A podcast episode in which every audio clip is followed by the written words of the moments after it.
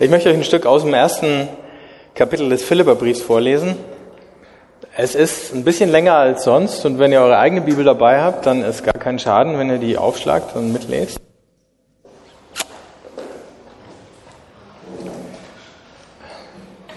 Da trennt sich schon wieder die Spreu vom Weizen.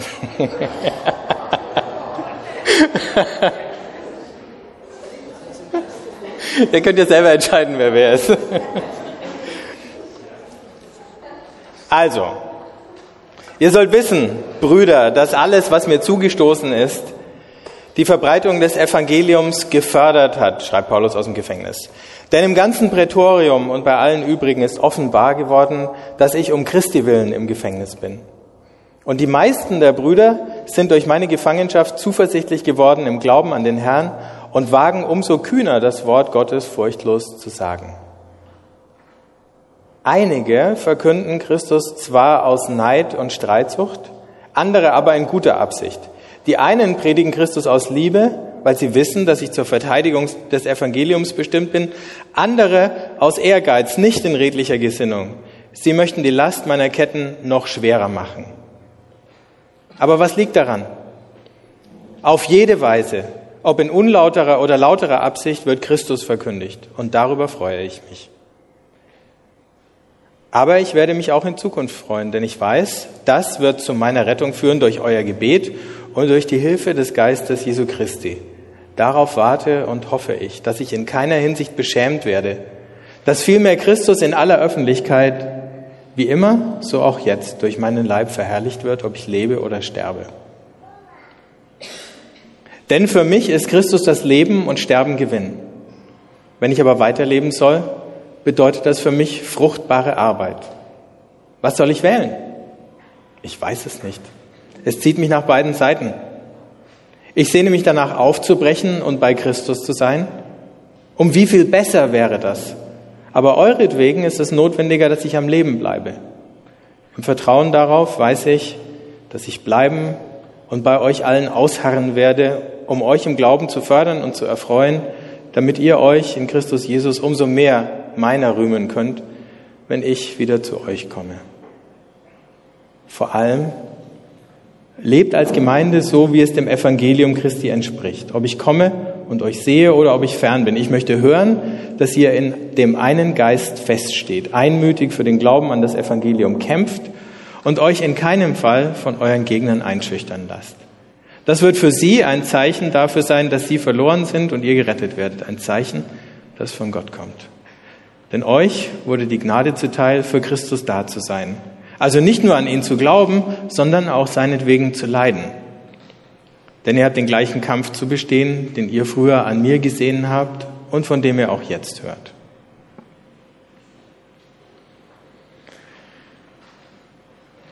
Da drängen sich alle möglichen Vergleiche und Bilder auf, wenn man diese diesen Abschnitt da liest. Paulus sitzt im Gefängnis, vermutlich irgendwo in Ephesus, er ist eingebuchtet worden als Unruhestifter. Er hat, obwohl er das respektvoll gemacht hat, natürlich mit dem Evangelium, was er verkündet, einen Frontalangriff äh, gestartet auf die Götzen, die die Welt so schön unter sich aufgeteilt hat. Da gab es für jeden Bereich einen. Und nachdem jeder seinen Bereich hatte, konnten die auch alle schiedlich, friedlich nebeneinander existieren. Ab und zu gab es mal einen Krieg vom einen Staat gegen den anderen. Dann hat der eine sein Territorium auf Kosten des anderen Gottes vielleicht ein bisschen vergrößert. Und jetzt kommt Paulus daher und redet von dem einen Gott, vor dem alle anderen Götzen nichts sind. Da rüttelt er an den Grundlagen der Zivilisation, denken die Griechen und die Römer. Und dann findet man hier oder da den Vorwand, um ihn unschädlich zu machen. Da war er eben eingesperrt, aber er war eben nicht kaltgestellt, weil er den religiösen Kommerz gestört hat. Ich habe einen guten Vergleich äh, bekommen durch einen Freund, der vor einem Jahr nach Hongkong gegangen ist als äh, Dozent an ein theologisches Seminar und der jetzt einen Rundbrief geschrieben hat. Und da hat er eben erzählt, sie waren in Hongkong, um mal die Religiosität der Chinesen zu erforschen, sind sie in den größten Tempel gegangen und haben die Leute befragt und haben festgestellt, erstens, viele ähm, wussten gar nicht genau, zu welchem Gott sie beten und was für Eigenschaften der so genau hat, das spielt aber auch gar keine Rolle, denn alles, was eine Rolle spielt, ist, du gehst da rein und du machst die Dinge so, wie du sie machst. Es ist auch nicht die Frage, identifizierst du dich damit, glaubst du das, wie wir das fragen, so als westliche Protestanten oder so, sondern du machst es und es funktioniert. Das ist irgendwie eher so magisch gedacht. Und das Ziel von dieser ganzen Religiosität ist einfach, gesund zu bleiben und reich zu werden. Und ehrlich, so viel anders war es unter den Griechen und Römern auch nicht. Das Ziel war, sich einen Gott irgendwie auf seine Seite zu ziehen, der dafür sorgt, wie ein menschlicher Patron, den du hattest. In so einer Sklavenhaltergesellschaft war das ja unglaublich wichtig, der dafür sorgt, dass du gesund bleibst, dass du glücklich leben kannst, dass du möglichst noch reich und mächtig wirst. Darum ging's. Ein Riesengeschäft. Und jetzt kommt einer her und wirft das über den Haufen und er wirft aber auch die ganze Logik dahinter über den Haufen. Geht es denn Gott darum, dass wir reich und gesund und verliebt und erfolgreich und was sind? Alles schlägt dieser Paulus in Trümmer mit seinem Evangelium. Und dieser Gott, den er da verkündet in Jesus, das ist der totale Antityp, wenn man sich das Pantheon der Antike anschaut. So, also er ist kalt gestellt, aber es ist eigentlich kein Problem, sagt er, denn äh, seit ich im Gefängnis gelandet bin, sind die anderen umso mutiger geworden. Also jetzt, um den aktuellen Vergleich zu bemühen, wenn der Capitano ausfällt und verletzt ist, dann kicken die Jungs trotzdem umso energischer und vielleicht hoffentlich erfolgreicher. Waren sie ja auch eigentlich. Ne? Äh, ursprünglich hieß es, sie spielen für ihren Kapitän. Das hat dann ab und zu mal unterschiedliche Noten bekommen, da kommen wir gleich nochmal drauf, äh, wie das so ist und für wen wer genau spielt und sich zerreißt. Aber, sagt Paulus, das Bild ist ein bisschen getrübt, denn es gibt eben auch die anderen. Also kaum war er im Gefängnis, haben alle möglichen Leute losgelegt, die haben auch alle in eine richtige Richtung losgelegt, nämlich das Evangelium selber zu verbreiten. Ähm, und die einen haben es aus den richtigen Motiven und die anderen aus, sagen wir, eher zweifelhaften Motiven getan. Und das ist die erste Versuchung, der wir hier begegnen in dem, was Paulus uns hier schreibt, nämlich der Verrat. Ähm, Leute fallen dir in den Rücken. Ich weiß nicht, ob es eine schlimmere Sache gibt als Verrat für uns. Ich glaube, sagen zu können, dass die meisten Leute, die ich kenne, die am Glauben verzweifelt sind, verzweifelt sind, weil sie über einen Verrat nicht hinweggekommen sind. Es gibt Leute, deren Glauben zerbricht, wenn ein Schicksalsschlag eintritt. Ähm, irgendein naher Verwandter stirbt oder irgendwas. Ne? Ähm, aber es sind relativ wenige. Die meisten wanken in ihrem Glauben und dann rappen sie sich wieder auf und gehen weiter. Viel weniger gut verkraften wir Verrat wenn jemand, den wir als unseren Verbündeten bis dahin angesehen haben, uns in den Rücken fällt. Wenn die was tun, ähm, was gegen uns gerichtet ist, vielleicht auch gar nicht offen gegen uns gerichtet ist. Ne? Und dann sagen wir ausgerechnet du. Also von allen Menschen. Ich habe immer gedacht, du stehst an meiner Seite und jetzt machst du sowas. Oder wir sagen, alles lief so gut, warum musst du jetzt mir Prügel zwischen die Beine werfen? Dieses Störfeuer aus den eigenen Reihen ist bitterer als alles andere, wenn es oder weil es eben so unerwartet kommt. Und wenn dann Leute anfangen, möglicherweise eben auch nicht nur einfach nur Gemeinheiten zu begehen, sondern die richtigen Dinge zu tun, aber aus falschen Motiven, oder zumindest kommt es uns so vor. Ne? Ich weiß genau, warum er das macht. Ich weiß genau, warum sie das sagt. Sie sagt das nur, um mich zu ärgern oder mir zu schaden. Ob der Paulus das jetzt richtig oder falsch gesehen hat, das können wir überhaupt nicht beurteilen. Nehmen wir einfach mal an, er hat es richtig gesehen. Hm? Da waren Leute, kaum war er weg, die konnten sich jetzt profilieren. Der, der Chef war ausgeschaltet und dann ähm, haben sie gedacht, na gut, dann können wir ihn ja beerben und unsere eigene Apostelkarriere antreten oder was auch immer. Aber das Entscheidende ist ja gar nicht das. Das Entscheidende ist, wie Paulus darauf reagiert nämlich total gelassen. Der sagt zwar, ich weiß schon, dass die eigentlich nichts Gutes im Schilde haben. Ich weiß schon, dass die eigentlich in die eigene Tasche wirtschaften wollen, so ungefähr. Aber äh, solange die das Richtige machen, stört es mich doch gar nicht. Ich weiß nicht, ob ihr mal solche Geschichten gehört habt von Leuten, die haben von Gott eine Heilungsgabe bekommen. Und da passieren erstaunlich Sachen. Das ist total unfair. Du und ich, wir beten für Kranke und es passiert nichts. Irgendwann wird man Schnupfen besser, Kopfweh geht weg oder so. Und es gibt Leute, die haben da doch irgendwie erstaunliche Erfolge. Ne? Und dann werden die arrogant, die werden eingebildet, äh, die machen ein Geschäft raus, einen Haufen Geld. Dann leisten sie sich auch noch alle möglichen anderen äh, Skandälchen und Skandale. Und du denkst, Gott dreht denen irgendwann mal den Hahn ab, dass da keiner mehr geheilt wird. Oh, und das geht einfach so weiter. Und du denkst, Gott, spinnst du? Was? Ja, das kannst du doch nicht zulassen. Ähm, und es geht weiter. Vielleicht jetzt auch nur eine begrenzte Weile weiter oder so. Ähm, und die Logik dahinter ist wahrscheinlich die, erstens, Gott geht es um die Kranken, nicht um die vermeintlichen Stars. Und Hauptsache, die werden geheilt. Die eine Geschichte. Die andere ist, es ging noch nie um die Personen. Es war unser Fehler, dass wir sie auf den Podest gestellt haben und ein bisschen Star draus gemacht haben. Nur weil auf ihr Gebet ein paar mehr Kranke gesund geworden sind. Also löffeln wir die Suppe auch irgendwie ein bisschen aus. Ähm, sprich, er sagt kein Wert, sich über den Erfolg aufzuregen, sondern eigentlich müssen wir uns trotzdem weiter freuen, wenn ein Kranker gesund wird, weil jemand für ihn betet. Egal aus welchen Motiven. Es gibt es natürlich auch mit Leuten, die sozusagen theologisch richtig liegen und falsch liegen. Und ich denke mir auch immer, warum lässt Gott eigentlich manche Leute Erfolg haben, die theologische, ich sage es mal ganz drastisch, Wildsäue sind und äh, Sachen predigen, die bei Licht betrachtet, wenn man genauer darüber nachdenkt, eigentlich unverantwortlich sind oder so. Und auch manche Leute übel vom Kopf stoßen damit vielleicht. Warum haben die Erfolg? Hey, das ist Gottes Geheimnis. Geht mich eigentlich nichts an.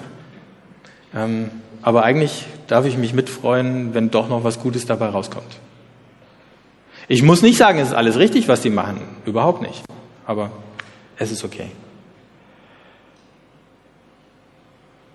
Es gibt nur die eine Art, mit dem Verrat klarzukommen, nämlich einfach gelassen bleiben. Ich erinnere mich an ähm, einen Kongress, der war schon etwas länger her. Ähm, wahrscheinlich waren die wenigsten von euch da. Da gab es einen äh, großen, weisen äh, Referenten, der ein wunderbares Referat gehalten hat. Und ein paar Stunden später gab es eine Podiumsdiskussion und ich bin gefragt worden, ob ich mitdiskutiere auf diesem Podium. Da war ich auch erst so Mitte 20 oder so. Und saß dann damit drauf und habe halt mitdiskutiert und habe zu irgendeinem Punkt meine Meinung gesagt. Und die hat sich halt ein bisschen abgehoben von dem, was der große weise Mann vorher gesagt hatte. Daraufhin, nach dieser Podiumsdiskussion, kam der Kongressverantwortliche auf mich zu und war hell empört und hat gesagt, hast du überhaupt nicht gemerkt, wie du dem so und so an den Karren gefahren bist mit dem, was du gesagt hast? Nicht so. Oh, nee. Ich habe einfach gesagt, was ich denk. Ähm, ich wollte dem gar nicht an den Karren fahren. Und dann hat er mich noch ein bisschen zusammengestaucht, also bin ich kleinlaut zu dem großen weißen Mann hingegangen und habe gesagt, tut mir leid, dass ich dir da an den Karren gefahren bin. Ja, wollte ich gar nicht. Dann schaut er mich an und sagt, weißt du was, du kannst mir so oft an den Karren fahren, wie du willst.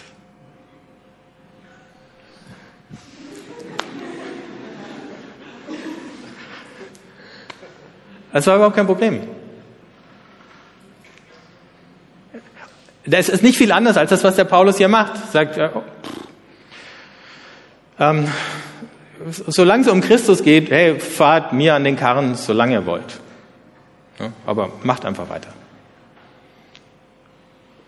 Warum ärgert es mich dann manchmal so? Warum bin ich dann so empfindlich? Eben das eine ist, ich rechne nicht damit. Ähm, ein englischer Freund von mir hat mal vor einer Weile gesagt, ähm, im Englischen ist es netter, weil es eine Alliteration ist. Äh, man muss auf sowas eingestellt sein. Seine englische Formulierung war, you must budget for betrayal. Also sozusagen, du musst schon ähm, vorher äh, Vorsorge getroffen haben oder äh, sozusagen Guthaben angelegt haben. Oder du musst es vorher einkalkuliert haben, sagen wir es noch ein bisschen besser, dass das passiert. Kalkulier es einfach ein. Also nicht so wie Stalin oder so, der äh, wie ein wahnsinniger äh, Paranoia entwickelt hat und jeden, von dem er gedacht hatte, dass er ihm gefährlich werden könnte, sofort einen Kopf kürzer gemacht hat oder irgendwo im Gulag versenkt hat oder so. Nicht so mit krankhaften Misstrauen und Bosheit und äh, Unterdrückung oder so, sondern einfach nur in dieser Gelassenheit sagen, okay, es wird passieren, dass mir einer an den Karren fährt. Es ist in Ordnung. Es ist auch gar nicht meine Sache, das letzte Urteil darüber zu fällen. Es ist Gottes Sache, der fällt das Urteil drüber. Und wenn Gott es noch zu irgendwas Gutem benutzen will, umso besser. Wenn wir das lernen, dann haben wir möglicherweise den allergrößten Stolperstein für unseren eigenen Weg im Glauben aus dem Weg geräumt. Das Gefährliche ist jetzt, wenn wir sagen, ja, wir wollen es lernen, dass es einen Test geben wird. Wenn du jetzt sagst, Gott, möchte ich gern lernen, dann stell dich darauf ein. Dass er sagt, gut, hier ist kleine Trainingsübung für dich. Möglicherweise muss er dir das drei, vier, fünf Mal sagen, weil du dich in der Situation, wenn es dann passiert, erstmal so aufregst, äh, dass es eine Weile dauert, bis du die kleine leise Stimme hörst, die sagt, habe ich doch gesagt. Hattest du nicht drum gebeten? Es ist noch eine andere Versuchung hier drin. Wenn wir ein bisschen weiter lesen, sagt der Paulus, und er formuliert es unheimlich freundlich, wie es manchmal nur der Paulus kann. Ne? Christus ist für mich das Leben, Sterben ist Gewinn. Wenn ich weiterleben soll, bedeutet das für mich fruchtbare Arbeit. Dann denkst du, ja, dann mach halt weiter. Aber dann sagt er, ich weiß es nicht, sieht nicht nach beiden Seiten. Ich sehne mich danach aufzubrechen. Das ist doch nett. Aufzubrechen äh, und bei Christus zu sein. Also Todessehnsucht im Gefängnis. Sehr freundlich formuliert. Ich habe mal den Grabstein gesehen, auch auf einem englischen Friedhof, ich weiß gar nicht, warum heute alles Englisch ist. Ähm, da stand auf dem Grabstein von einem Soldaten called to higher service. Äh, der ist sozusagen befördert worden. Ähm, Paulus sagt, ich würde mich auch gern befördern lassen, aber um euretwegen bleibe ich auf dem Posten, den ich jetzt habe. Der ist ein etwas niedrigerer Rang, aber in Ordnung. Ähm, man kann sich nur ausmalen, was da in den dunklen Stunden, nicht in denen, in denen er diesen Brief geschrieben oder diktiert hat, äh, dahinter steht. Ne? Diese Gefängnisse waren ja äh, kein äh, Luxusknast oder so äh, mit Kabelfernsehen und sonst irgendwas. Ähm, abgesehen davon, dass wahrscheinlich auch Luxusknast immer noch Knast und grässlich ist, weil du nicht raus kannst. Da bist du einsam, es ist eng, du bist mit wahrscheinlich vielen anderen, in der Regel nicht angenehmen Leuten äh, zusammengesperrt. Deine Freunde, die können dich vielleicht ab und zu mal besuchen, aber so richtig tief ist der Kontakt nicht. Wir wissen von Paulus, dass seine Gesundheit immer wieder sehr angegriffen war. Auch schlecht, wenn du im Gefängnis bist. Und dann war eben die Perspektive so, was habe ich noch zu erwarten? Auf was soll ich mich noch freuen? Was hält mich noch aufrecht? Warum mache ich noch weiter? Liegt nicht das Beste schon hinter mir? Habe ich nicht vielleicht schon fast alles erreicht, was es zu erreichen gab? Gibt es noch irgendwas, was mich anspornt? Hält mich was davon ab, zu resignieren? Resignation ist ja wieder im Englischen der Begriff, wenn einer zurücktritt. Ähm, Ne? Paulus würde auch sagen können, ich lege mein Amt nieder, ich trete zurück. Aber das hatten wir schon vor drei Wochen, die Frage mit dem Rücktritt. Ähm aber er hätte es hinschmeißen können oder er hätte wenigstens sagen können, Gott, mir reicht es eigentlich. Wahrscheinlich hat er so leise ab und zu mal gesagt. Und dann war die Frage, wer hält ihn aufrecht, warum hält er durch? Ich weiß nicht, ob man es vergleichen kann, aber ich war vor längerer Zeit mal unterwegs und musste ein Stück fliegen und dann war das ein bisschen unruhiger Flug. Und ab und zu, so bei Start oder Landung, bei einem unruhigen Flug, macht man sich ja mal Gedanken, was wäre jetzt, wenn oder so, in dieser ganz verwundbaren Minute oder so, äh, was wäre jetzt, wenn da irgendwas schief geht. Und es ist nicht so, dass der Film schon anfängt zu laufen oder was, dein Leben an dir vorbeizieht oder, aber ich habe dann gemerkt, der erste Gedanke, der mir dann in den Kopf geschossen ist, ist meine Familie. Und die brauchen mich. Ähm, ich muss gestehen, an euch habe ich gar nicht gedacht in dem Moment, aber es war nur so kurz die Schrecksekunde. aber ich habe an meine Kinder gedacht und habe gedacht, gut, die Martina ist erwachsen, die äh, kommt klar, aber natürlich wäre die nicht begeistert, oder? Wäre sehr schade, wenn sie begeistert gewesen wäre. So. Ähm, aber ich habe, also speziell im Blick auf die Kinder habe ich gedacht, ich würde die ungern jetzt im Stich lassen. Ne? Das war so ein Reflex. Und für Paulus sind es seine Kinder. Und die will er nicht im Stich lassen. Wenn er sagen würde, ah, wenn der Flieger abschmiert, äh, ist auch gut. Und dann sagt er Gott, ach nee, da sind ja noch die Philipper. Also du musst schauen, dass ich heil bleib, weil ich bin noch nicht ganz fertig. Der hat noch eine Aufgabe an ihm und sie haben eine an ihm und das schreibt er auch. Einer hält um des anderen Willen durch. Also wenn er da anfängt vom Rühmen, dann ist es doch das, dass nicht, dass man sich auf irgendwas einbildet oder mit irgendwas brüstet, ne, sondern dass die sagen, da ist Paulus im Gefängnis. Und schau mal, der lässt sich nicht unterkriegen, der hält durch. Wir halten auch durch, weil wir sehen. Und umgekehrt sagt er, und da sind die Philipper, und weißt du was, die haben es nicht leicht. Gut, mir im Gefängnis geht's auch nicht gut, aber weil die durchhalten, halte ich auch durch. Das ist der Grund. Und das ist das, was eigentlich hinter diesem Begriff, den wir nicht mögen oder der in unserer Zivilisation immer ein bisschen äh, einen schlechten Geruch hat, Verbindlichkeit. Das sind zwei miteinander verbunden. Die Verbindung lässt sich auch gar nicht lösen, die ließ sich schon lösen, aber dann hätten eigentlich beide verloren. Aber wir sind verbunden, deswegen halten wir durch. So eine Art Durchhaltepakt. Ne, ich zieh's durch, weil ihr es auch durchzieht. Als es vor ein paar Jahren den zweiten äh, Städtemarathon hier gab, von Erlangen nach Herzogenaurach, ähm, habe ich gedacht, ich muss da mitlaufen. Es war der Tag nach meinem 40. Geburtstag. Ich war nicht so richtig super vorbereitet und vor allem habe ich gedacht, ich muss trotzdem probieren, wahrscheinlich, weil man sich mit 40 einfach noch beweisen muss, dass man fit ist. Also, ich war gar nicht so schlecht vorbereitet. Ich bin eigentlich ganz gut gelaufen. Ähm, und ich bin so die erste Hälfte zusammen mit meinem Freund Udo gelaufen. Der ist allerdings viel schneller als ich und irgendwann hat er halt Gas gegeben und war weg. Und dann bin ich so nach Herzogenaurach reingelaufen, da war gerade Halbzeit, habe meine Zeit angeguckt, die war super. Dann laufe ich aus Herzogenaurach wieder raus, dann geht's da runter nach Frauenaurach und mein Fuß fängt an weh zu tun. Kilometer 32. Und dann macht blöderweise die Straße oder damals die Streckenführung einen Knick und dann geht's über die Regnitzwiesen durch menschenleeres Gebiet irgendwie nach Eltersdorf oder so. Drei, vier, fünf Kilometer, da steht niemand mehr.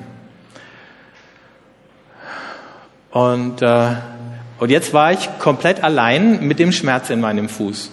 Und die Überlegung war, was mache ich jetzt? Es kann sein, dass ich ein, zwei Kilometer weiterlaufe und der Schmerz ist weg.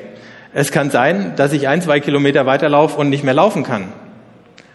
Und dann sitze ich irgendwo in Eltersdorf und ich habe kein Handy einstecken und es ist niemand da und meine Familie wartet am Schlossplatz auf mich, dass ich komme und äh, wartet und wartet und wartet und wartet. Und ich sitze irgendwo und humpel halt darum. Ich hatte nicht mal Geld einstecken, um mit dem Bus zurückzufahren. Und bis bei so einem Marathonlauf der Besenwagen kommt und die Fußkranken einsammelt, dauert Stunden. Und dann habe ich gesagt, ich gehe das Risiko nicht ein, da irgendwo alleine am Streckenrand irgendwie zu stranden und bin ausgestiegen aus dem Lauf. Und bin dann zu Fuß in die Stadt zurückgegangen, war ungefähr zu der Zeit da, zu der ich auch da gewesen wäre, wenn ich das Ding zu Ende gerannt wäre, aber habe halt keine Medaille bekommen. Aber ich, der Punkt war, ich war allein. Es war niemand da, dem ich gesagt hätte, sag Bescheid, äh, dass ich vielleicht später komme oder sag, Sie finden mich in Eltersdorf weinend am Gehsteig sitzen oder irgendwie sowas. Äh. Ich hatte kein Handy, also die Verbindung äh, hat gefehlt und deswegen habe ich das Ding nicht durchgezogen. Hätte ich es gemacht? Hätte ich vielleicht eine Zeit gelaufen, auf die wäre ich vielleicht heute noch stolz. Aber egal, ich habe es halt nicht geschafft. Ich habe es nicht durchgezogen weil ich allein war. Wir ziehen manchmal Dinge nicht durch, weil wir alleine sind. Das ist bei manchen Dingen wie so einem Marathonlauf auch eigentlich unerheblich. Aber wenn wir unseren Lauf des Glaubens nicht durchziehen, weil wir zu alleine waren, dann ist böse. Vor anderthalb Jahren, letzte Geschichte heute, vor anderthalb Jahren gab es mal eine schwierige äh, Situation. Ihr wisst ja, wir haben drüben nicht nur das Elia-Büro, sondern auch das Alpha-Büro. Und einen Tag in der Woche habe ich für Alpha gearbeitet, mache ich immer noch ein bisschen. Ähm, andere arbeiten viel mehr. Und es gab ein Projekt, das war unser wichtigstes Projekt, an dem hatte ich mit viel Eifer gearbeitet und dieses Projekt ist dann eines unrühmlichen Todes gestorben vor anderthalb Jahren. Und ich war schwer enttäuscht. Nicht nur das, sondern viele Perspektiven, die wir so aufgebaut haben und entwickelt hatten als ganzes Team, waren damit auch Makulatur. Und äh,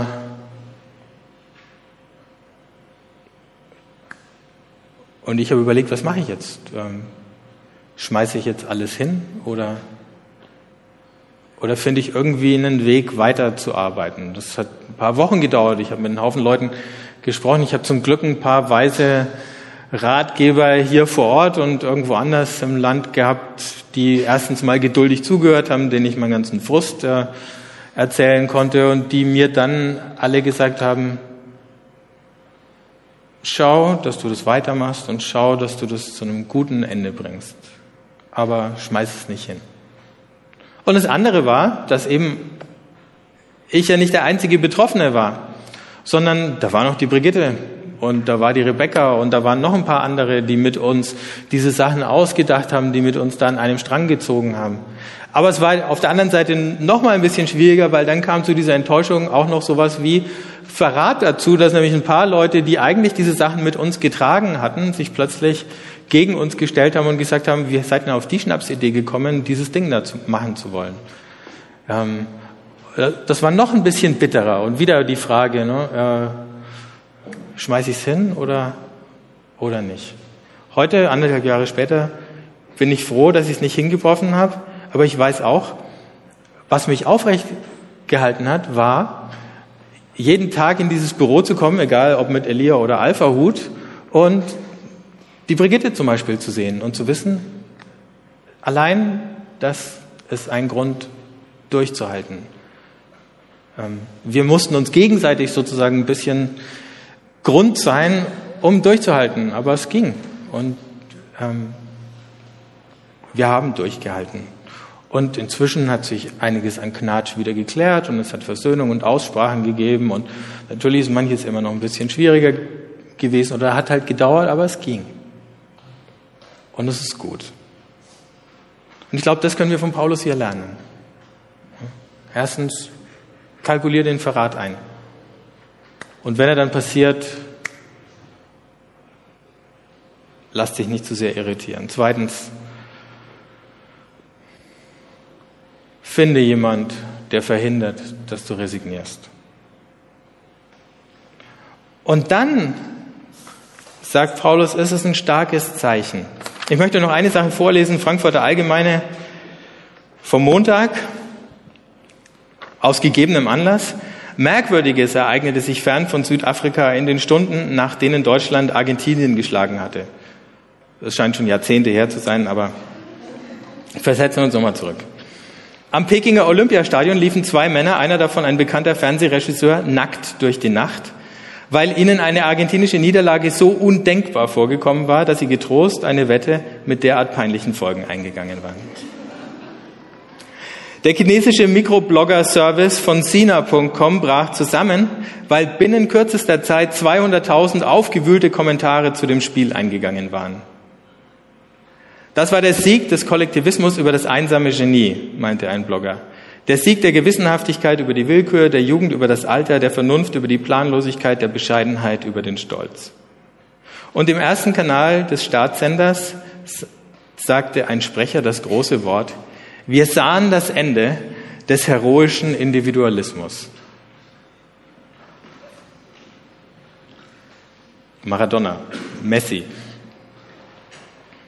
ich sage jetzt auch gar nichts mehr zu dem Spiel, aber diese Beobachtung, wir sahen das Ende des heroischen Individualismus, die lässt sich mühelos auf den Paulus hier übertragen. Das ist das Ende des heroischen Individualismus. Was der Paulus sagt, ein paar versuchen auf Kosten, auf meine Kosten, auf eure Kosten, Helden zu spielen und Helden zu werden. Ich habe gar keine Ambitionen mehr, Held zu sein. Wenn sie mir die Ehre klauen wollen, dann klauen sie mir die Ehre. Und wenn sie die euch klauen, dann klauen sie die euch. Aber wir, bitte, wir halten zusammen. Wir kämpfen diesen Kampf weiter. Diesen Kampf gegen die Verzweiflung, gegen die Entmutigung. Wir lassen uns nicht unterkriegen. Und deswegen geht für Paulus trotz Knast, trotz Krankheit die Sache weiter. Wir können nur verlieren, wenn wir aufgeben oder wenn wir uns zerstreiten und deswegen aufgeben. Genau, und dann gibt es noch ein paar Fragen. Sven, du musst noch weiterklicken. Genau. Dann müssen wir eben immer mal wieder, oder das ist, deswegen schreiben wir Briefe, deswegen lesen wir die Briefe oder E-Mails anderer, deswegen machen wir Besuche und die Frage ist, wen rufe ich denn an, wenn es eng wird? Kommt noch eine, glaube ich. Ich habe sie nicht auf dem Zettel. Genau, wer darf Bescheid wissen? Wer betet für mich? Und schließlich, wer feuert mich an? Wer fragt nach? Ist jetzt besser? Ich glaube, wir brauchen alle mehr als einen, der uns anfeuert und der nachfragt und immer wieder sagt, komm, halt durch, bleib dran. Und wir brauchen jemanden, für den wir durchhalten. Wo wir sagen, da habe ich eine Aufgabe, da werde ich gebraucht und deswegen, egal was passiert, werde ich das nicht hinschmeißen. Der eine, der für uns durchgehalten hat wie kein anderer, ist Jesus selber. Und wenn wir Zeit hätten, das nächste Kapitel noch zu lesen, dann würde Paulus uns das in den leuchtendsten Farben vor Augen malen. Wir werden dann gleich das Abendmahl feiern und es auch in den leuchtendsten Farben, aber auch zum Anfassen und zum Schmecken bekommen, dass Jesus für uns durchgehalten hat. Und dass wir für ihn durchhalten und füreinander. Und da würde ich gerne dafür beten. Wenn ihr wollt, steht doch auf.